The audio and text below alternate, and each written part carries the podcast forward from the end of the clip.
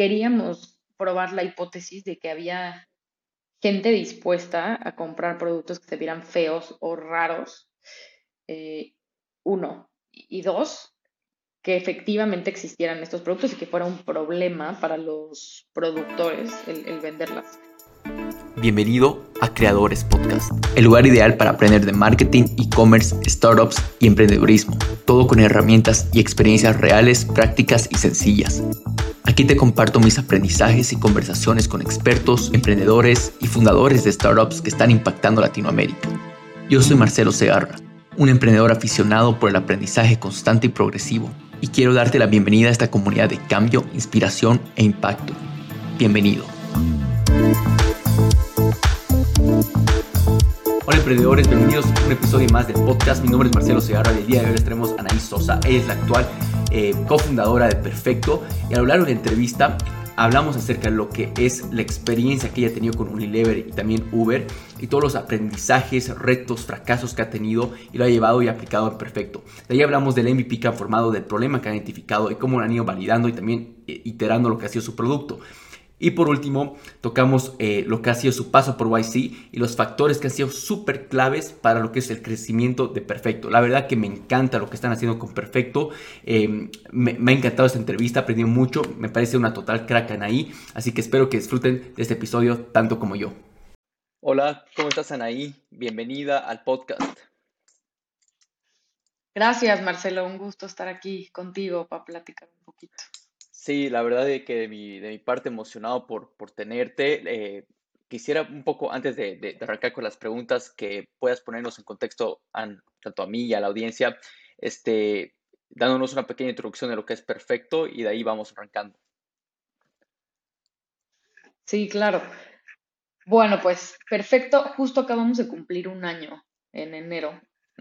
Arrancamos perfecto pues en enero de 2021 y nació como, ya, ya quizá tendré oportunidad de contarte un poco más de, de dónde viene, pero, pero realmente nace como la necesidad de crear algo que ayude a reducir el desperdicio de comida. ¿no? Eso era lo que teníamos muy claro mi fundador, mi cofundador Jan y yo, que queríamos hacer algo que fuera pues, una solución realmente eficiente para la reducción del desperdicio de alimentos. Y bueno, también hubo mucho, mucha investigación ¿no? en el proceso para ver en dónde realmente es que estaba la mayor parte del problema. Y ahí fue donde encontramos que una de la, digamos, una de las partes en la cadena eh, de, de, los alimentos, ¿no? Desde que se cosechan hasta que llegan al punto de venta, eh, una de las partes en donde ocurre la mayor parte del desperdicio, pues es justamente en el eh, en el transporte y en la, digamos, en que ya no alcanzan a llegar a los supermercados o a los puntos de venta. Entonces, como en la parte primaria. Claro. Y bueno, de ahí empezamos a investigar un poco más de cuáles eran estas causas y pues una de las principales causas es la discriminación por aspectos eh, físicos de las frutas o las verduras en este caso y, y, por cualquier tipo de daño que sufran también en el proceso. Entonces, pues ya un poco ahí entra el, concepto final de perfecto y es ayudar a reducir el desperdicio por medio de eh, una suscripción semanal donde te llega a tu casa eh, fruta y verdura con este tipo de defectos, ¿no? Ya sean eh, pues algún tipo de, rasguño o algún tipo de tema de que, estén muy grandes, muy chiquitos, este, claro que tengan alguna mancha, un color extraño, abolladuras, ¿no? Pero que realmente la calidad es muy alta y pues son productos frescos. Entonces, eso, eso es... Eh, Buenísimo, sí, no, gracias por, darnos ahí un, overview. Eh, técnicamente es porque contamos con una vida súper internacional y, bueno, no todos están muy familiarizados con, lo que era el, concepto. Este, yéndonos con la pregunta que arrancamos con, con todos los speakers, es cómo te picó a ti el bicho emprendedor. Yo creo que yo desde siempre sabía que quería pues crear una startup. No, no sabía, o bueno, hacer un negocio propio, ¿no? Antes de que fuera este boom de startups everywhere, pero mis papás son eh, pues como emprendedores, este, ellos crearon su negocio también desde muy jóvenes y siempre me inspiró esa forma de, de pues de trabajo y la forma en la que realmente todo lo que ocurría en el mundo de las ideas lo podían ejecutar, ¿no? Y era, eh, pues, totalmente un tema de, creatividad, de ejecución y de, querer generar el, impacto en, pues, en todo alrededor y, realmente materializarlo. Entonces siempre me, me, inspiró mucho eso. Y pues sí, sabía que yo quería hacer algo, eh, pero bueno, pues mientras decidí también tomar algunos roles eh, pues dentro de una empresa para poder también tomar un poco de experiencia y porque tampoco tenía mucha idea, no, no tenía muy claro qué era exactamente de lo que quería que se tratara mi emprendimiento. Así que bueno, me ayudó un poco estos años para poder formar experiencia y, tener un poco más de, pues quizá de conciencia, ¿no? De qué tipo de cosas eran las que más me, me atraían. Exacto, sí, y, bueno, tal como dices, o sea, creo que varias personas creo que cometen el error de, a veces, bueno, no hay, no error, pero obviamente no hay como un camino o, fórmula secreta para emprender, pero se lanzan directamente a emprender y van descubriendo recién ahí sus, sus habilidades en vez de desarrollarlo quizás una empresa, que es justamente donde quiero entrar y me da mucha curiosidad porque viendo un poco de, de, de, tu carrera, digamos, eh, tienes experiencia eh, trabajando en Uber y creo que también en, en, Unilever. Quisiera un poco que nos comentes acerca de eso. Eh, primero arrancando quizás de esa transición yendo de una empresa como Unilever, que es de algo más corporativo, más este, tradicional, yendo a algo más startup tecnológico que es Uber, ¿no?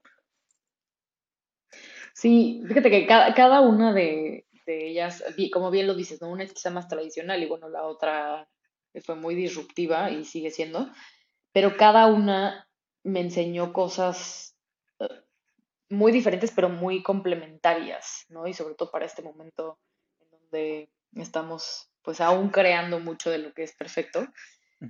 Eh, entonces, bueno, pues yo en Unilever estuve como tres años y estuve en finanzas. Entonces, para empezar, como que ahí tomé mucha experiencia de, em, pues sí, el manejo financiero en diferentes áreas, ¿no? Desde el área logística, a temas de llevar como todos los estados financieros de, una marca, ¿no? Entonces, como que, eh, bueno, ahora justo eh, viendo todos los temas financieros en Perfecto, pues me, me, ayuda mucho esa experiencia. Y sobre todo temas de procesos, ¿no? Como que habían tantos temas que estaban ya definidos y tú no tenías como que pararte a pensar en el root cause de cada cosa. Y me parece interesante porque de pronto como emprendedores quizá tenemos, queremos, y, me atrevo a hablar como por, la mayoría, pero bueno, en, nuestro caso lo que hemos visto es que a veces quieres como realmente crear todo de cero, este, y pues es bueno como de pronto apalancarte de herramientas, de, de, procesos, de soluciones que ya has visto que ya funcionan, ¿no? Y eso aplica en muchos casos. Y creo que eso es algo de lo que, de lo que aprendes cuando estás en empresas eh, como, pues mucho más grandes, mucho más consolidadas eh, que te ayudan como con ciertas estructuras que de pronto puedes replicar más fácil, ¿no? Y ya después ves si te funcionó o no, cómo vas iterando. Eh, pero bueno, eso. Y, y, después de ahí me moví a Uber, ahí estuve eh, pues como cinco años. Ya. Y ahí, bueno, pues me moví por diferentes áreas, pero para, para hacerlo un poco más resumido ahora, estuve en, en Customer Experience, estuve también en operaciones, en en estrategia, planeación. Entonces me tocó como ver un poquito de todo.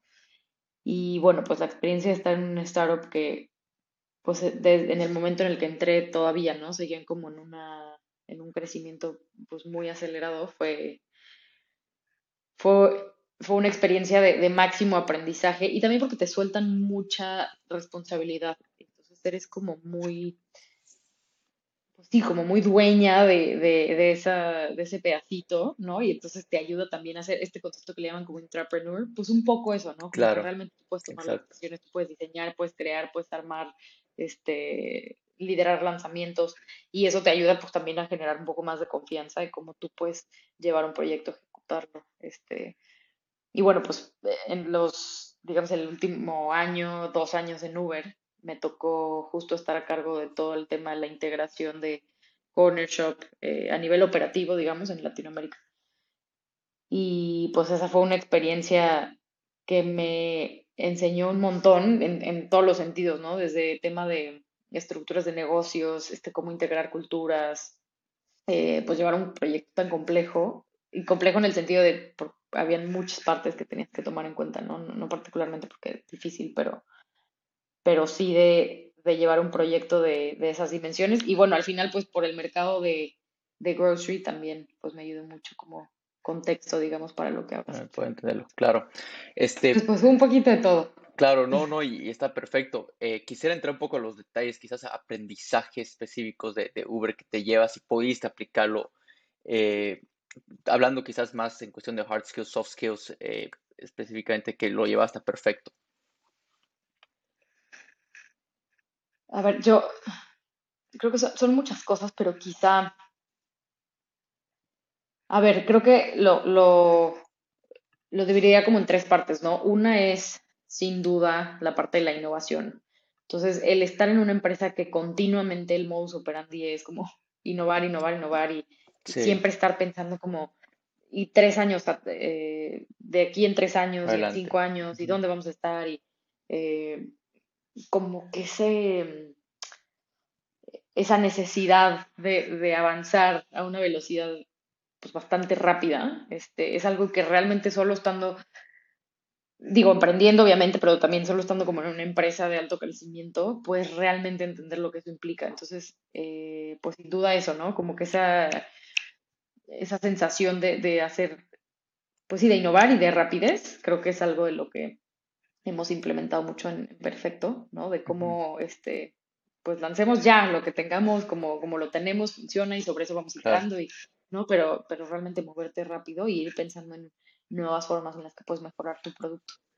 Yo creo que esa es una. La segunda sería, em, quizá como complementario a la primera, pero el, y lo voy a decir en inglés, pero como making things happen, ¿no? Realmente cómo haces para que estos este, conceptos también quizá de innovaciones y estas ideas, los aterrizas y realmente los ejecutas, los traqueas, este, te basas en la data, en Uber éramos como, y, pues sigue siendo una cultura este, donde las decisiones se toman con base en la data. Entonces, todo este tema de realmente de ejecución, de operar y de, de lograr como aterrizar todos los, los planes y, y, pues los conceptos fue algo de lo que pues tienes mucha... Eh, muchas experiencias de este tipo en Uber, porque pues todo el mundo es muy de hands-on y, de, eh, pues sí, no hay tanta como jerarquía de yo solo veo y no hago nada, sino que realmente todos estamos como metidos en que esto suceda. Entonces, bueno, quizá el, esta parte, ¿no? Como de ejecución y cómo llevar una buena operación. Y la última, y eso fue pues a lo largo de todo Uber, pero en, en diferente proporción, quizá más hacia el final, eh, pero el tema de, manejo de equipos, también me tocó como poder manejar eh, equipos dentro de Uber que eran pues lo que le llamaban como high performers, ¿no? Entonces que de pronto hasta puede ser pues, intimidante, ¿no? Es decir, como yo cómo voy a liderar a este equipo que pues realmente son todos este, unos cracks, pero encontrar esas como dinámicas de equipo en donde realmente pues como apoyarte de ellos, pero aprender y también eh, ser más bien como un thought partner y, realmente como ir, eh, pues sí, como construyendo entre, entre todos este, pues la cultura y demás. E, eso es algo que también en Uber pude pues experimentar y ahora me ayuda mucho también en Perfecto que, que vamos haciendo cada vez más el equipo. Y entre otras cosas que se me ocurren, pero principalmente creería que esos, eh, esas áreas. No, claro, y sin duda son cosas demasiado buenas, tal como dices, creo que mucho, muchos errores que vemos eh, hoy en día, o sea, también emprendimientos, desde que hay mucho tiempo de planificación, eh, o, como dices, ese tema de jerarquía, no hay ese hands-on experience, esa implementación, este, para hacer que las cosas sucedan, ¿no? Em, avanzando un poco, eh, quisiera hablar un poco de, ya, bueno, de tu transición ya de Uber, o sea, cuando tú te saliste, tú ya tenías planeado de lo que era perfecto, eh, era algo que ya lo tenías en mente. contanos, quizás llevarnos unos, unos esos meses atrás. Mm, ahí es donde los caminos de, de Jan, mi socio, y, el mío, como se, se, juntan mágicamente. Él ya también tenía tiempo que estaba pensando en una idea eh, en donde pues ayudar a, reducir este desperdicio de, de, alimento por experiencias que él tenía. Y yo estaba como pensando un poco como en otro tipo de ideas de negocio, pero ya sabía que mi tiempo en Uber, digamos, como que había llegado quizá a un punto en el que eh, yo salí súper contenta, estaba feliz este, de, de, los proyectos que tenía, pero quizás sí como que ya había explorado muchas áreas diferentes y seguía obviamente pues esta espinita de, este, pues, quiero ya probar, ¿no? Y empezar a, desarrollar algo mío. Entonces yo me encontraba justo en ese punto y Jan fue el que me buscó y me dijo, oye, pues mira, este, yo tengo esta idea y, y pues me interesa este, encontrar a un co-founder, ¿no? Para poder eh, pues lanzar un piloto y evaluarlo. ¿Te interesaría? Y, a mí por diferentes razones como que me hizo mucho clic y dije, bueno, pues a ver, este, explorémoslo también. Te digo que yo estaba en ese punto, creo, creo que luego estas coincidencias de la vida en donde yo ya estaba en ese punto en donde estaba trabajando eh, en otro proyecto que, no tenía mucho que ver con esto, pero eh, finalmente nos, nos conocimos, nos vimos ahí en un café, luego hicimos algunas como eh, sesiones y la verdad que hubo mucha eh, clic en sentido de que teníamos objetivos muy similares en cuanto a cómo veíamos el, pues sí, cómo veíamos materializarse este, este concepto, ¿no? En una startup, cómo sería desde la cultura de la empresa. Hicimos mucho trabajo previo para entender si estábamos en el mismo canal en diferentes áreas. Y pues hizo mucho clic. Y dijimos, bueno, pues empezamos a trabajar en un esto que le llaman como el MVP, ¿no? Este en el, en el, en el producto mínimo que podemos lanzar. Y eso fue en diciembre de 2020 y para enero de 2021 ya, habían, ya estábamos lanzando el MVP. O sea, realmente nos tomó un mes de construir la versión básica de, de, lo que hoy es perfecto. En su momento se llamaba eTool. Y ese fue, digamos, como la confirmación final de que de verdad podíamos trabajar juntos y que, y que pues hacíamos un buen equipo. Y bueno, pues obviamente más adelante este, empezó a venir pues la validación del mercado, de que realmente había clientes que estaban súper interesados y por el otro lado había productores que nos decían que tenían estos problemas, que ahora eh, podemos entrar más a detalle en eso. Pero ahí fue donde empezó. Eh, y bueno, pues ahora, un año después, seguimos este, trabajando juntos y bueno, pues ya con un equipo más grande, obviamente, ¿no? Claro. Buenísimo. Eh, antes de saltar, porque la verdad me interesa saber un montón acerca de su MVP y, un poco que, que entres a detalle de cómo fueron validando la idea como tal. Em, mencionaste hace unos minutos que eh, fueron haciendo con tu co-founder match en ciertas áreas. ¿Podrías comentarnos un poco acerca de estas áreas? La razón de que quiero entrar a, a detalle en esto es porque eh, hoy, hoy en día, bueno, como, como igual mencionabas al, principio de la entrevista, hay ya este boom de startups, ¿no? Y, creo que eso es súper importante, un startup como cualquier otro emprendimiento, pero es de poder hacer match, un buen match con tu co-founder, tener esas buenas conversaciones acerca, no sé, eh, visión, valores eh, y las otras cosas que hay ahí por, por detrás, porque luego cuando van creciendo se dan cuenta que no había ese buen match, ¿no? Quizás al principio sí, pero se van dando cuenta que, que no han hecho esas preguntas difíciles al principio, ¿no? Que a veces uno piensa que es pérdida de tiempo, que quizás se, tiene que concentrar más en la ejecución, implementación, antes de hablar de esas cosas. Entonces, quisiera un poco entender qué áreas han hablado, han ido definiendo y cómo se, realmente se dieron cuenta de, este match.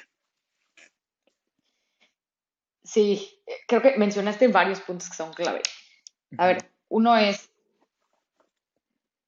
cómo, cómo te aseguras que es alguien con quien puedes trabajar y que después no pase, que de pronto no se están entendiendo. Yo creo que esto no te salva de que en algún momento esto pase, ¿no? Y, y es un poco también como relaciones personales de pronto, ¿no? Que sí, quién sabe que hoy estás con alguien, después, o sea, eh, creo que no es un, no es que sea un blindaje, este, ¿no? Como de que después no va a funcionar, pero sí, y ese es el segundo punto que creo que mencionaste que es muy importante, las preguntas difíciles, ¿no? Creo que hay deal breakers desde el principio, que tú sabes que con eso no, no, no pasarían ni del primer año, ¿me explico? O sea, ya deja tú los problemas que salgan este, cinco años después, que eso ya será otro tema, pero eh, hay una estadística ahí que en YC nos decían, no me acuerdo ahora del porcentaje, pero era un porcentaje muy alto de, startups que tronaban porque en el primer año los founders se, pues, se, peleaban, ya no podían trabajar juntos. Y eso creo que sí lo puedes solucionar con eh, una evaluación inicial. Eh, entonces regreso al tema de las preguntas difíciles, ¿no? ¿Cuáles son como, pues sí, ciertas conversaciones que de pronto puede ser un poco incómodo, este, o también como dices, que parezca que estás perdiendo el tiempo en un inicio, eh, pero mira, nosotros le dedicamos, que habrá sido como unas tres sesiones, sí, tres o cuatro sesiones en total de este, dos o tres horas Algo así, no más, este, ¿no? Pero que 10, 12 horas. O sea, definitivamente vale la pena para todo el tiempo que le vas a invertir trabajando con esta persona, ¿no? Claro. Entonces, las áreas iban alrededor de, desde, a ver, ¿cuál es tu rol? ¿Cuál es mi rol? ¿Vamos a tener el mismo porcentaje de equity en la compañía? Sí, no, este, sí, no, ¿por qué no? Eh, ¿Qué va a pasar cuando haya disputas? ¿Quién va a ser el que, o quien tenga como el... la última palabra. Pues sí, la última palabra. Este, ¿Cómo ves la cultura de la empresa? ¿Qué valores crees que son los que, los que te gustaría que, que se vivieran en, en la cultura de la empresa? Este, ¿Qué valores son los que no? O, qué tipo de actitudes son los que no quisieras que se vivieran en la empresa? Eh, temas de éxito, ¿no? Que eso es muy chistoso porque en su momento era demasiado pronto. O sea, teníamos un Excel con notas de ideas y ya estábamos hablando de qué pasa si, este, si hubiera una oportunidad de, de un acquisition. ¿Lo tomarías? Sí, no. Entonces, creo que esas preguntas, aunque parezcan muy early stage, eh, te ayudan para identificando como qué tanto, pues sí, qué tanto match, este, y ahora te puedo decir en retrospectiva también nos ayudaron a que ciertas cosas ya no sean sorpresa, ¿no? Como tú ya sabes, porque en algún momento pues se dijo este, cuál era la perspectiva del otro lado. Y ahí entra un, bloque muy importante que es el tema personal. Y, y a veces pues quizá no se platica, pero oye, como este, tú, no sé, tienes familia, no tienes familia, este, pues también para entender temas de sueldos, qué tanto puedes sobrevivir sin sueldo, em, qué planes tienes de, ¿no? En general, de, temas personales. Y bueno, pues todo eso lo platicamos y pues nos ayudó creo que bastante a, poder empezar muy alineados y como que en el mismo eh, canal, ¿no? No quiere decir que en todo pensáramos igual para nada, pero al menos es algo, ok, creo que podemos manejar. Eh, claro. Además, eh, esas mismas preguntas van creando como un bond, ¿no? O sea, vas conociendo más eh, en vez de ir a medida conociéndolo, cosa que pasa, pero es mucho mejor conocerlo desde el principio, saber cómo tú igual como co-founder puedes ser un apoyo, porque sin duda es entrar, es, se vuelve un camino solitario entre, entre los founders y demás, ¿no? Eh, bueno, ahora, antes de tocar el MVP, eh, quisiera preguntarte a ustedes, arrancar con el nombre, si no estoy mal, Eat Good, ¿no? Eh, antes de irse a perfecto. Quisiera un poco entender igual ese, ese proceso de rebranding, por qué un poco se, se vino, fue difícil, no fue difícil. Em, y bueno, entender un poco de eso y ahí entramos al MVP. Sí, Itgood es un nombre que ya traía Jan este, en mente desde antes que me buscara, ¿no? Como que me dijo, oye, pues ya para, este, como ir pensando en esto, pues pensaba en este nombre.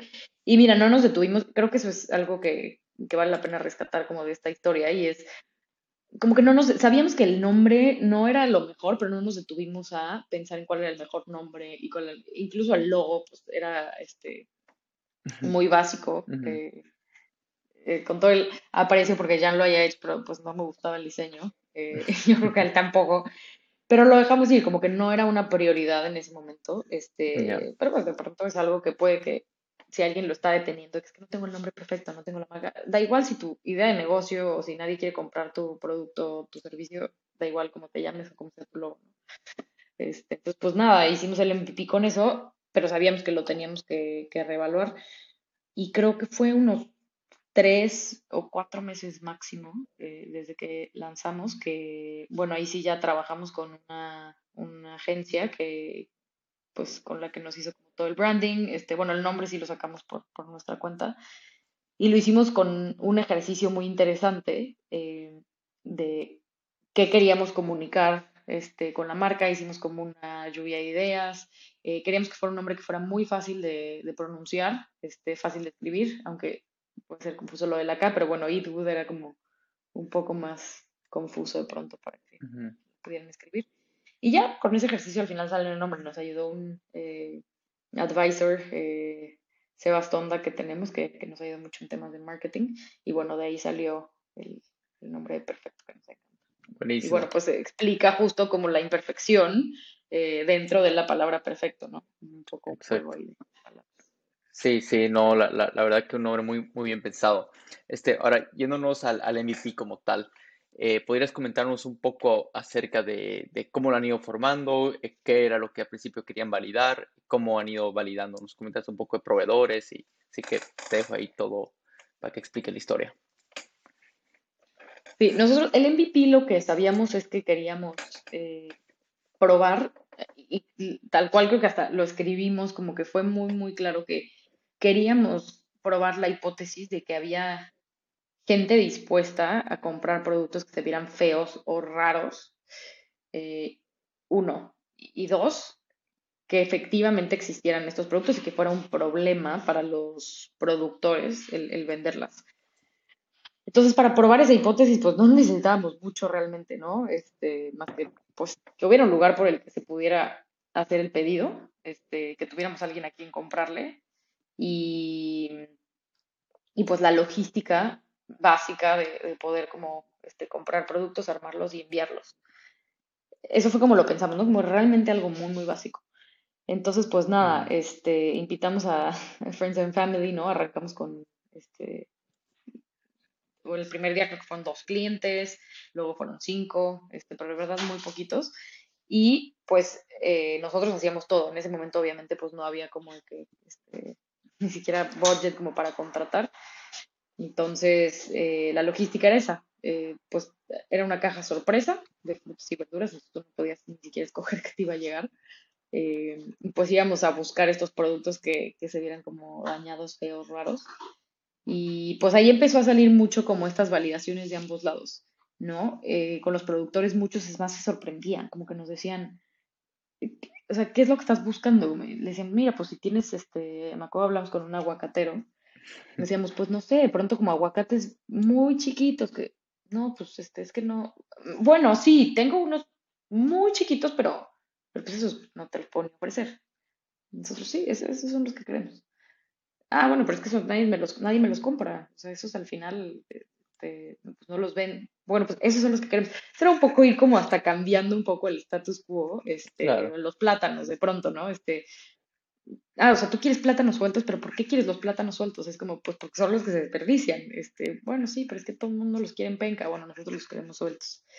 Entonces fue muy interesante y hasta divertido, ¿no? Como empezarte a enterar del tipo de cosas por el que se, se discriminan, que pues, son sin sentido. Em, y pues así empezamos muy poco a poco. Este, empezamos primero con unos que ya distribuían, que a ellos mismos les sobraba y tenían merma por este tipo de cosas, ¿no? Manzanas que tenían este, de pronto alguna eh, marca, ¿no? O, que no estaban este, completamente rojas o completamente amarillas. Entonces, bueno, pues de ahí empezamos a adquirir y los clientes también, como que estaban muy, muy felices, empezaban a poner en redes sociales sus cajitas, les encantaba como enseñar a las zanahorias que parecía que tenían como dos piernas, este, a unos mangos que enviábamos muy chiquitos. Eh, entonces, bueno, así empezó. Eh, ese fue tal cual el MVP. Y bueno, nada más falta mencionar que para la parte de ordenar, este, montamos una página con herramientas no code, en donde simplemente te llenabas, ponías tu información y nos llegaba por atrás realmente una un sheet, ¿no? De este, tal cual una hoja de cálculo en donde íbamos haciendo la eh, pues el armado de órdenes virtual, digamos. Y ya después con eso armábamos nosotros físicamente los pedidos, empezamos en el de Payán y luego en eh, una oficina que nos prestan. Y bueno, pues. Claro, claro, qué, qué interesante y, y la verdad, eh, increíble cómo han ido armando eh, sin meter realmente casi nada de tecnología como tal, ¿no? Que creo que eso es algo que para muchos, a muchos founders como tal, de que tengan muchas cosas ahí armadas. Em, ¿qué, retos tuvieron igual al, el, el, momento de ya ir agarrando clientes, eh, agarrando igual proveedores? ¿Qué retos igual se fueron presentando? Sí. Eso lo voy a, lo voy a como a, relacionar con algo que acabas de decir, que es como cómo lograron ese MVP sin meter tanta tecnología. Y, y sí, real, este, a nosotros mismos hasta nos preocupaba, ¿no? De pronto también como con cuando entramos a YC, era como, oye, no, esto lo estamos llevando en un, este, pues casi que en un Excel, y no tenemos esto automatizado, y no tenemos esto. Y como que justo nos decían, es que si no tienen hoy esa escala, este, aprovechen, ¿no? Como que pueden realmente pues adquirir el, conocimiento, o, más bien, eh, sí, tener esa validación de mercado sin tener que complicarse con todo el tema de escalabilidad y procesos.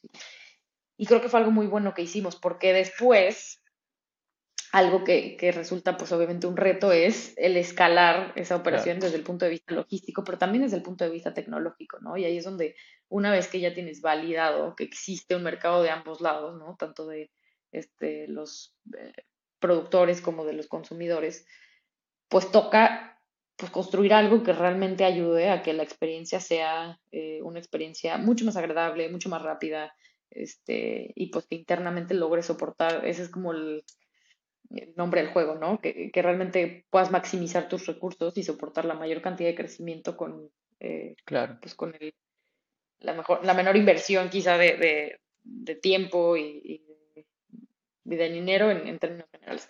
Entonces, esos han sido los mayores retos, yo creo, como el, tema del armado este, logístico, ¿no? De, la definición de esta cadena logística. Em, y el, la parte tecnológica que realmente pues está en todas las áreas de nuestro negocio, ¿no? Desde cómo los eh, clientes pueden armar sus órdenes, ahora ya es mucho más personalizado, este, pueden elegir qué quieren incluir, pueden saltarse órdenes, este, bueno, pueden hacer ahí como bastantes más cosas.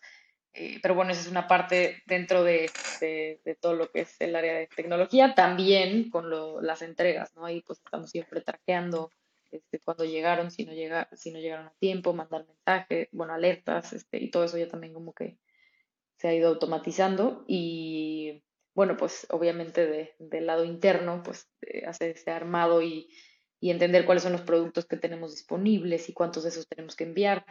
Entonces es interesante, pero te diría eso, como la parte tecnológica y logística este, han sido uno de los principales retos. Eh, y pues quizá un, tema ya más general es eso, como realmente ir cambiando esta cultura de consumo que tenemos, en donde juzgamos mucho y, comemos mucho como por los ojos, ¿no? De cómo se ve, entonces decido si lo consumo o no lo consumo y pues es decir eso, mostrando que, que realmente pues uno no está relacionado con la otra. Claro. Este, ¿y qué, qué otras iteraciones han ido teniendo? Ahí viendo un poco acerca de Perfecto, veo, digamos, que, que es, su modelo de negocio es algo de suscripción ahora. Arrancaron como suscripción al principio, fue algo que, que lo volvieron durante el tiempo. Eh, ¿podrías comentarnos un poco acerca de eso y quizás otras iteraciones que han ido teniendo? Sí, el modelo sabíamos que queríamos que iniciara como un modelo de suscripción, porque eso nos permite tener una mejor planeación. ¿no? Además que pues es mucho más cómodo para el customer porque no tiene que estar este, cada semana acordándose de entrar y de hacer el súper y de, digo, en este caso por ahora solo tenemos frutas y verduras, pero igual, ¿no? Este, te llega a la puerta de tu casa, aun cuando no te metas como a escoger qué quieres que te llegue, eh, ya puedes decir, bueno, pues esto de predeterminado quiero que me llegue cada semana y que llegue cada semana. Entonces todo es muy automatizado y, y digamos como no requiere como mucho esfuerzo, ¿no? Del lado del cliente. Entonces, claro. Sabíamos que queríamos que, que sabíamos que, que, tenía que ser una suscripción, este, pero bueno, han ido cambiando varias cosas, ¿no? Eh, por ejemplo, antes era sorpresa, ahora ya puedes planear tu caja y puedes poner este, qué quieres incluir. Vamos ahora en, en, poco tiempo a lanzar una nueva actualización en donde puedes ya escoger incluso qué porción quieres de cada uno de los este, de las frutas o de las verduras, empezar a incluir más productos este, que ya van fuera de frutas y verduras. Entonces por ahí ya también hemos hablado con varias, eh, pues con varios negocios que tienen problemas muy reales. Eso, es lo que a mí me encanta de, este negocio, que realmente todo el tiempo hay validación de que esto existe, ¿no? Entonces nos dicen, mira, a mí me regresan este, lotes de productos de diferentes tipos, este, por el mal etiquetado, porque salió corrida la tinta, este, o de pronto porque ya pasó el, este, pues ya es el branding pasado, entonces ya no tienen que hacer con ese lote, este, o va a expirar en seis meses, entonces ya por eso ya no lo acepta el supermercado, o la lata está abollada, o la caja del cereal está rota, pero por adentro el plástico está perfectamente sellado. hay tantas cosas por las que seguimos discriminando cosas que ya deja tú las frutas y verduras, pero el resto de la comida, y queremos empezar a atacar eso y bueno, pues que puedan ya hacer una compra mucho más completa, ¿no? Eh, pero bueno, esos son cambios que vienen. También hicimos actualización de precios eh, a mediados del año pasado, en donde logramos bajar los precios todavía más y eso pues es posible cada vez más por el, por el volumen. Em, y bueno, muchos temas también de, de, la plataforma, ¿no? El usuario puede hacer muchas cosas de self-service que antes no podía. Em, pues sí, eso es como por mencionar algunos. Y bueno, pues internamente también la, la logística la hemos podido ir, la hemos podido mejorar eh, bastante. Algo importante ahí es que toda la cadena logística es muy consistente con nuestro con nuestros valores, digamos, eh, core de, ser sustentables y de generar eh, un impacto positivo, más bien de no generar impacto eh, negativo en el medio ambiente. Entonces, es algo tenemos las... Exacto, tenemos, por ejemplo, el, empaque en donde te llega tu, tu pues, tus productos, es un empaque reciclado y es un sistema como de economía circular en donde tú nos regresas las cajas y nosotros las reciclamos y de en caso que estén en buen estado, pues incluso las reutilizamos. Entonces, eh, eso de, del empaque como retornable. Por otro lado, pues tenemos los envíos consolidados por zona. Entonces, como un poco, pues sí, pensando en disminuir esta huella de carbono, que nuestras rutas no tengan que ir por toda la ciudad todos los días, eh, obviamente pues también un, ahorro en eficiencias este, operativas, pero pues entregamos los lunes en una zona, los martes en otra zona, los miércoles en otra zona y eso como que ayuda también a, generar pues menos contaminación. Claro. Eh, también, por ejemplo, si tenemos excedentes, pues eso los siempre hacemos donaciones, ¿no? Este, entonces ahí sabemos también que no queremos generar ningún tipo de desperdicio, pero si hubiera, pues este, siempre estamos, ahí lo vamos también a formalizar. Para que los clientes mismos puedan elegir donar. Eh, y finalmente eso, como es una suscripción, pues nosotros ya sabemos con anticipación qué es lo que vamos a estar enviando y entonces solamente compramos eso que vamos a entregar. Eso quiere decir que nosotros mismos no tenemos waste, entonces tampoco tenemos un almacén, ¿no? Porque no tenemos como, eh, por si se vende. Eso es algo que también es bonito del modelo. Wow, y eso, es, tampoco está la verdad es increíble, ¿no? Eh, mostrar con tus eh, bueno, clientes, consumidores, que hay ese alineamiento realmente la marca, fortalece más la marca. Eh, como dicen a veces, como marca tienes que saber what you stand for y what you don't, ¿no? O sea, en el sentido de que tienes que mostrar esto va con nosotros, esto somos como marca y esto no, y crea más ese, ese brand y comunidad por detrás en cuestión lo que es perfecto. También en cuestión del, ahí comentando el, tema de suscripción, me pareció algo genio eh, que, hicieron. Em, más que todo porque el futuro creo que es suscripción y, súper interesante que lo hayan aplicado, aplicado así. Em, quisiera un poco entender el, crecimiento que están teniendo en Perfecto, dónde están ahora, eh, si quizás, no sé si nos puedes compartir quizás números, eh, cuántas personas, clientes van teniendo, cómo ha ido creciendo. Em, y bueno, entender el, impacto que han ido formando, ¿no? Sí, pues mira, ha sido como eh, un año de, pues sí, de un crecimiento bastante, bastante interesante y digamos que ha sido como un poco por temporadas, ¿no? Como que eh, empezamos, pues en enero del año pasado que empezamos, pues fueron agregándose más, creo que al, al tercer día de entregas, este, ya no eran solo friends and family, sino que ya había entrado alguien que, no sabíamos ni de dónde había, había llegado, que todavía es nuestro cliente, por cierto. Em, y bueno, de ahí fue como un poco gradual. Digamos que este, pues durante todo el año fuimos como creciendo, eh, pues sí, constantemente. Y pues sí, logramos para finales de año casi como triplicar el tamaño del negocio. Eh, pues obviamente hubo un poco como una baja ya cerrando el año porque pues este, es que eh, Navidad y entonces la gente también va de vacaciones y como que estás haciendo otro tipo de gastos, pero bueno, eso es un comportamiento relativamente usual, ¿no? Para esas épocas. Y una, una, una pregunta en, esa parte de temporadas bajas, eh, ¿Vieron ustedes cancelaciones de su lado eh, o vieron o tienen algún tipo de, pausas? Eh, ¿qué, es lo que ustedes vieron? Exacto, tenemos un tipo de pausas. Ah, entonces, eh, pues digamos que, no fue un mes que se viera muy bien en, como en, temas de, reporte, pero, pero bueno, era un poco como la incógnita de, bueno, pero ¿qué tantos iban a regresar en enero o no van a regresar? Y eso es algo muy interesante que, que, pudimos ver ya este año, que pues sí regresaron, ¿no? Bueno, el, el turn este, o las cancelaciones normales, pero nada que haya sido como un, pico ahí tan, tan fuerte, este, pues simplemente tampoco hubo como tanto crecimiento, ¿no? Este, pero bueno, eso fue algo que, también pues es un tipo de validación, ¿no? Y que sí, ah, bueno, ahora quiero retomar y, volver a recibir mi, caja de perfecto.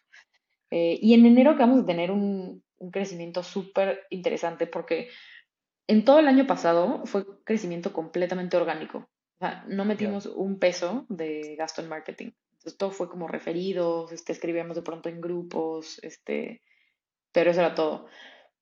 Y a partir de enero ya empezamos a hacer algún par de campañas, este, también como para concientizar un poco sobre cuál es el problema y poder como poner nuestro contenido más, eh, pues más intencional, ¿no? Allá afuera.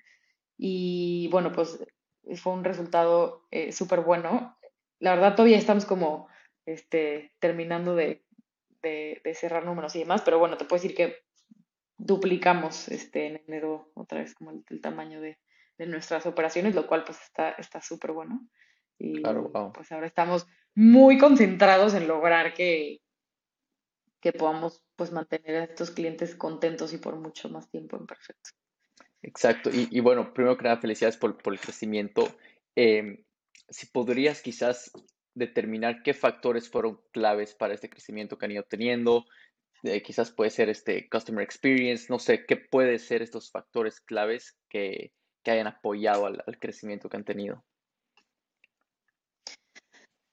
Sin duda, customer experience es uno. Es algo que desde el principio Jan y yo de verdad nos desvivíamos por por dar el mejor servicio al cliente posible, ¿no? Ahí creo que los dos traemos este chip metido de, la prioridad que debe tener el, trato y la experiencia del cliente. Y afortunadamente lo pudimos transmitir al equipo, ¿no? Hoy tenemos a dos personas en el equipo de, Customer Experience y son así cracks y, la verdad tienen una gran experiencia y nos lo han dicho mucho los clientes, ¿no? Nos, encanta el servicio perfecto y eso ayuda como para que como, como quiera, pues seguimos siendo muy, una empresa muy joven y vamos a tener muchas fallas, tanto en temas logísticos como en temas de, de tecnología, ¿no? De pronto nos escriben, no, yo no puedo entrar a mi portal, no puedo ver esto o el otro. Pero si tienes un equipo de soporte que realmente sea como súper eficiente, que resuelva, este, pues, en tiempos muy cortos y que además, eh, pues, generes empatía, eso ayuda mucho como un tipo de safety net, ¿no? Sabiendo que pues estás en un momento en el que puedes tener pues algunas fallas. Entonces, sin duda el servicio al cliente. Eh, y la otra creo que también es que es un concepto muy, o sea, ingenuamente positivo, ¿no? Como, como realmente queremos hacer una diferencia y a la gente le encanta poder, o sea, a ver, ellos de por sí ya, nuestros clientes pues ya compraban sus frutas y sus verduras y las compran cada semana pero les encanta saber que si las compran a través de Perfecto, además están generando, pues, un, pues están teniendo un impacto positivo, ¿no? Y están ayudando como a cambiar ese, comportamiento.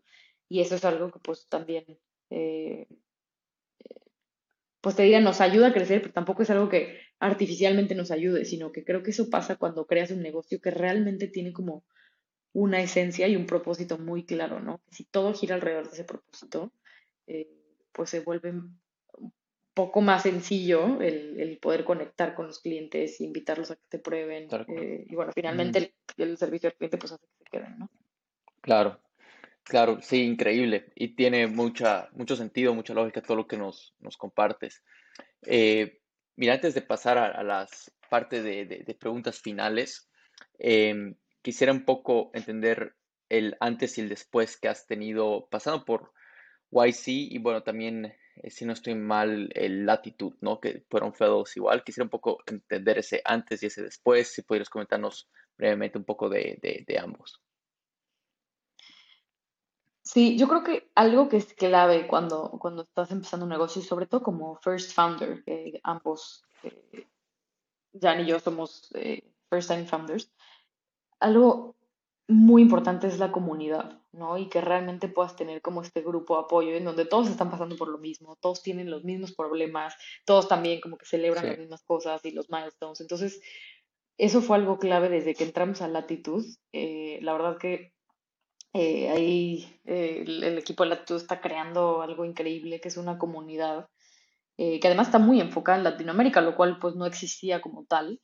Eh, en donde todos realmente están como construyendo sus startups y, armando como, pues sí, creando pues tal cual de cero. y se enfrentan a problemáticas similares. Entonces a nosotros Latitud nos ayudó mucho para eh, justo como crear esta comunidad, aprender de diferentes temas de pronto muy tácticos, ¿no? Como, eh, oye, ¿cómo son estos temas contables? ¿Cómo son estos temas de este, la creación de la empresa? Y, eh, tienen también como una agenda interesante de, de, sesiones, entonces, bueno, fue mucho como empezarnos a empapar mucho más y quizá también te da en cierto sentido confianza de decir, ok, bueno, no soy yo la que estoy preocupada porque este, mi, mi sistema está corriendo en un Excel, ¿no? Claro. No sé, es un ejemplo quizá un poco este, tonto, pero, pero al final es eso, ¿no? Como realmente empatizar y crear una comunidad. Y en YC, pues un poco también fue el tema de la comunidad, pero también pues el acceso a, eh, pues sobre todo diría como acceso a inversión extranjera, este, que realmente te posiciona ya en un, mercado que pues va más allá de Latinoamérica. Entonces, qué mejor que poder abrirte a, inversión este, pues de, Silicon Valley y que pues, tengas también tan a la mano los aprendizajes que tienen de haber visto a miles y miles de startups haber pasado por este programa. Eh, pues al final tienes ese, eh, pues sí, tienes ahí a los partners y el conocimiento, entonces te ayudan de pronto a ir desbloqueando algunos temas. Entonces, bueno, pues creo que sí, definitivamente hay un eh, antes y después de, Perfecto, este, antes de, de Latitude, de YC y después, en donde pues ya éramos una startup un poco más este, consolidada y que teníamos mucha más claridad de cómo movernos hacia adelante en diferentes áreas. Claro, sí, sin duda. Eh, bueno, ahora vamos a pasar a la, parte de, preguntas finales. Eh, primero, ¿qué sigue para, ustedes? Para Perfecto. Pues por ahora estamos muy enfocados en eh, crecimiento y, retención. O sea, ese es como el, el nombre del juego ahorita. Queremos llegar a más y más y más gente y pues dar la, digo, suena algo muy, este, muy simple, ¿no? Crecimiento y retención, pero pues eso trae un montón de otros temas detrás, ¿no? Entonces, para retención estamos trabajando en mejorar mucho nuestra plataforma, el tech que tenemos, eh, pues, para, para todo el, el end-to-end de toda la experiencia. Eh, y bueno, un, sinfín de cosas, pero queremos eso, enfocarnos en, crecer nuestra cantidad de, clientes, en, lograr que se queden con nosotros y en empezar a abrir en otras áreas de, digamos, en otras verticales, ¿no? Como lo que te platicaba de de pronto, pues ahora también ya te entregamos este snacks o temas de eh, las canastas como básicas de la semana, ¿no? Que pan y huevos o leche. Entonces, como un poco hacia, hacia allá queremos también movernos y bueno, creo que va a ser también un salto bastante grande y que pues va a traer también muchas otras complejidades, pero creemos mucho en la misión, creemos en que, eh, y más allá de creer, ¿no? O sea, hemos visto que es un problema que existe y, no hay nada más como rewarding, ¿no? Este, que saber que estás resolviendo un problema real y que, y que tengas esa validación todos los días. Entonces, bueno, pues es un poco hacia dónde, hacia dónde va perfecto. Sí, sin duda. Eh, buenísimo, qué, qué bien. Y como tal como dices, justo casi meses atrás, un año atrás, igual hemos entrevistado a una, una persona eh, que hace esto en, en Bolivia y, nos comentó igual como empresas tradicionales, ya sea como Unilever, Sapolio, este, desechan productos eh, realmente por, por esos pequeños errores de etiqueta, o sea, errores de que son de fábrica, ¿no? Y, y los desechan, que, realmente hay, hay un, montón de personas que lo, lo necesitan y comprarían eso. Este, yéndonos con la segunda pregunta es, ¿qué lección eh, o aprendizajes es el más grande que tuviste? Mira, tal vez el, primero que se me viene a la mente es el de, y, lo había mencionado en, este, ya lo he mencionado varias veces, pero el de, como, has, lanza lo más pronto posible con lo que tengas, ¿no? O sea, si tienes una idea y, si tienes como estas ganas de, emprender y de arrancar un negocio, un proyecto, eh, estoy convirtiendo un poco el aprendizaje en tip, pero al final es eso, ¿no? Es como aprendí que realmente lo mejor que puedes hacer es lanzarte y, esta frase que dicen como de eh, si tu MVP no te da pena es que ya lanzaste demasiado tarde, ¿no? Porque sí que ya te paraste a ver todos los detalles y el, o sea, lanza algo muy sencillo con un Excel, un este, tools que existen de que no necesitas saber de code, eh, y, y sí, pues tú, tú, haciendo quizá como todo el proceso, da igual. O sea, creo que lo importante es que una vez que tomas ese primer paso, todo empieza a suceder. Y, eso lo aprendí, pues sí, mucho con, con Perfecto, que todo empezó tan, como tan rústico, tan básico, y poco a poco, como que se ha vuelto una bola de nieve en el, en el buen sentido, en donde, bueno, ahora pues este, ya, ya tenemos pues un nivel de complejidad mucho mayor que, que no ni de broma hubiéramos podido lanzar como estamos hoy, ¿no? Entonces, claro. Sí, es, es, totalmente verdad, ¿no? Y da un análisis parálisis mientras más lo piensas, o sea, es, es todo, todo eso. Eh, vamos a la siguiente pregunta. ¿Cómo cuidas tú tu salud mental?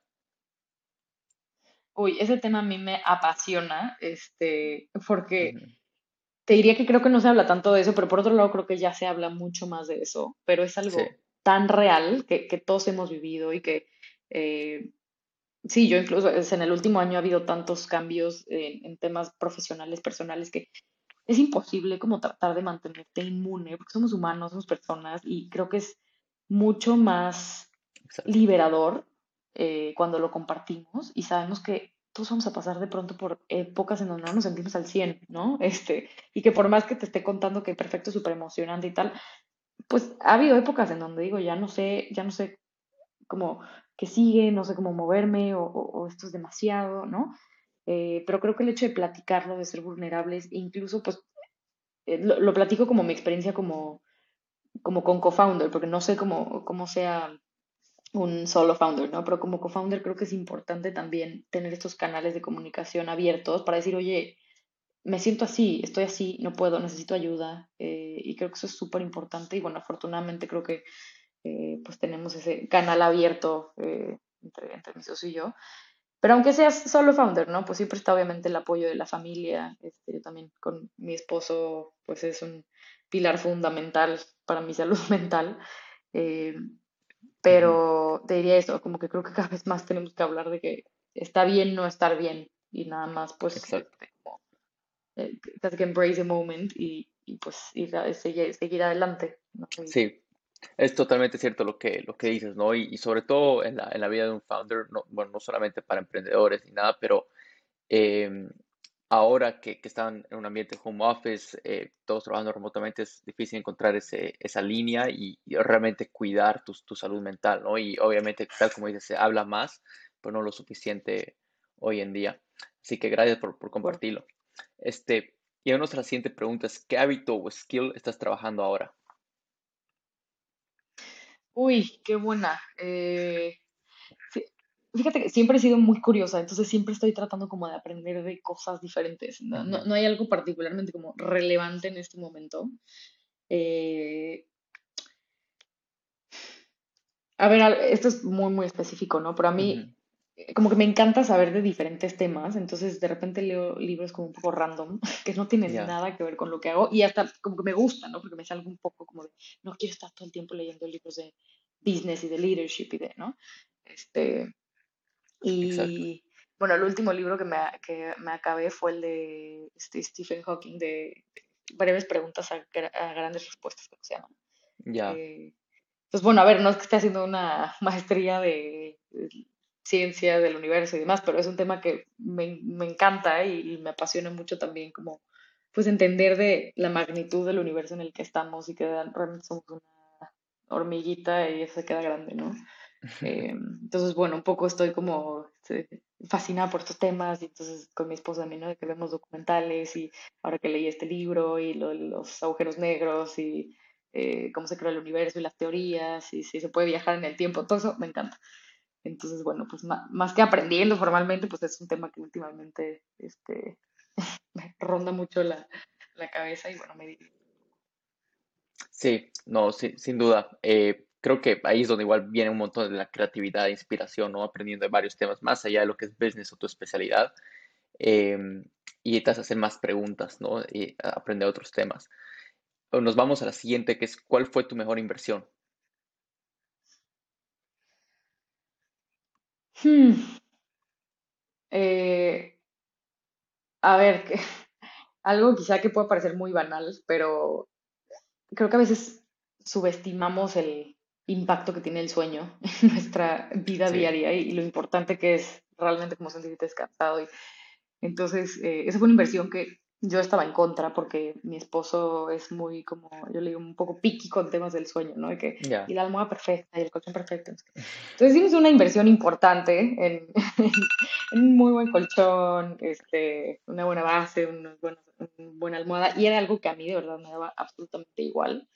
Este, hasta que conocí que había una forma mejor de descansar. Eh, y creo que fue de las mejores inversiones porque de verdad era una cosa, este, ahora nos tuvimos que mudar y ya no, no lo tenemos, pero lo extrañamos y fue de las mejores inversiones. muy buen colchón, este, grande además, cada quien su espacio, como que eh, hace toda la diferencia cuando te despiertas renovado, descansado y, y, como con mente limpia, ¿no? Sí, y, y, eso salta un montón a la, a la, salud mental, ¿no? Porque el sueño es uno de los factores más grandes. Cuando empiezas a tener ya mucho estrés, ansiedad, afecta tu sueño.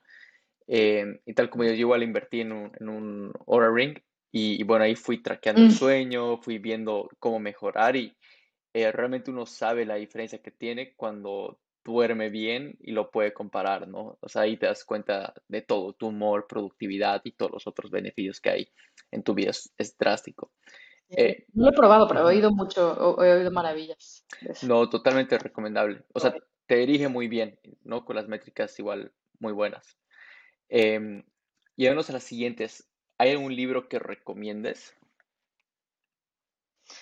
Bueno, yo, yo soy fan de, de, de leer y de, podcast y de todo lo que sea como este, adquirir conocimiento, incluso meterte en otras historias. Entonces, muchos, pero eh, bueno, este último que te acabo de decir lo recomendaría mucho porque el de breves respuestas a grandes preguntas, y lo tengo en mente porque lo acabo de terminar, pero eh, creo que es muy interesante para darle otra perspectiva de pronto a el, mundo y el, el, planeta en el que vivimos este, y de todas las otras cosas que, que, hay allá afuera para de pronto no preocuparnos por cosas que pudieran ser insignificantes. Pero bueno, ese, ese me pareció muy, muy interesante y lo explica muy, muy sencillo, este, siendo que él era tan, pues, em, otro que siempre recomiendo también es, hay uno que, que me gusta mucho que se llama eh, eh, My Master Secret Whispers.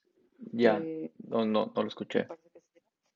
Es un libro que no es muy conocido, pero es súper interesante porque es como un maestro hablando con un alumno, eh, como de temas quizá, eh, lo voy a etiquetar como espirituales, pero es un poco más justo de como de la naturaleza del ser humano, de por qué a veces no hace sentido, pues también como enojarnos por ciertas cosas o sentir ciertas otras cosas o de, de dónde vienen y entender un poco como la naturaleza humana, entonces te da como una, una luz interesante de, cómo navegamos por el mundo. Y en temas un poco más tácticos, quizá uno que a mí me encantó como más de temas de negocio es el de No Rules Rules, eh, de Reed Hastings. Me parece muy interesante ahora también que estamos empezando a crear esta cultura en perfecto, recordar ciertos de estos como eh, pues sí, valores que se vivían en la cultura de, Netflix desde el principio de forma muy intencional y que daban a la gente como muchísima libertad eh, en, toma de decisiones, este, pero al mismo tiempo pues los hacían como muy, pues esa dualidad, ¿no? Como que eres libre pero también eres responsable. Eh, y bueno, ese, me, gustó mucho y ahora lo puedo aplicar. Buenísimo, buenísimo. Eh, yéndonos a la última, ya faltan dos, es ¿qué emprendedor o emprendedora de LATAM admiras? Eh, es que muchos, está bien complicado decir uno. Eh, pero, a ver, alguien que, admiro mucho por algo muy particular, pero eh, David Vélez, me, llama mucho la atención que él haya creado lo que creó sin haber sido, o sea, empezó en Nubank en Brasil, pero él no era brasileño, este, empezó en fintech, pero él no había estado en el, en el mundo de los bancos. ¿Cómo lo hizo? Este, Como que era un estilo de outsider y que él mismo lo dice en algunos podcasts, ¿no? Como que el ignorance bliss, que le llaman, le ayudó a pues, no saber lo que se le venía y pues entrarle, ¿no? Y que si hubiera sabido todo lo que se le venía, quizá ni ya empezaba. Entonces, como que, por un lado, pues eso le ayudó pero bueno, por otro lado me imagino la, la, la de retos que se debe haber encontrado y me inspira mucho el pensar como si él, como que si, si él pudo, ¿no? Como eh, pues hacer esto desconociendo completamente la industria, pues lo que no podemos lograr este, de pronto conociendo un poco más de la industria y no sé, creo que es súper admirador, ¿no? Y bueno, ahora el, del tamaño que tiene, que es el banco más valioso de, de México, de, de la TAM, perdón. No sé si de México o de la TAM, pero bueno, que es incluso más valioso que los tradicionales. Sí, sí, totalmente. Eh, y acá nos vamos con la última pregunta. Es, si tuvieras que poner una frase en un billboard, ¿cuál sería? Ah, eh,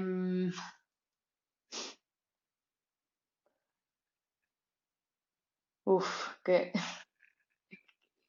qué complicado, pero quizá, a ver, y puede parecer muy trillado, pero como, como vive la hora, ¿no? Como a mí toda la vida me ha pasado que he querido como lograr más cosas y hacer más cosas y meterme a aprender esto y meterme a aprender lo otro y, eh, y ya no estaba cómoda con este rol porque quería otro rol, porque no.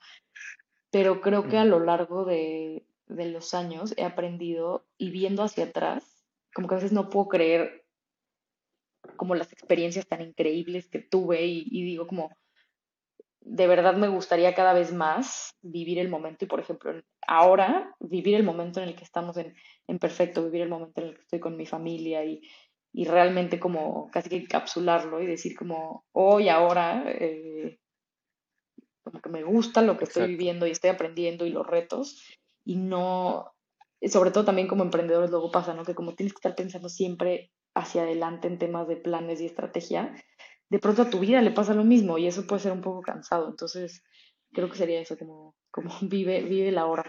Sí, y qué buena frase, porque muchos pasan preocupándose mucho el futuro o arrepentiéndose del pasado, no o lamentados de ciertas cosas del pasado y no disfrutar de la hora.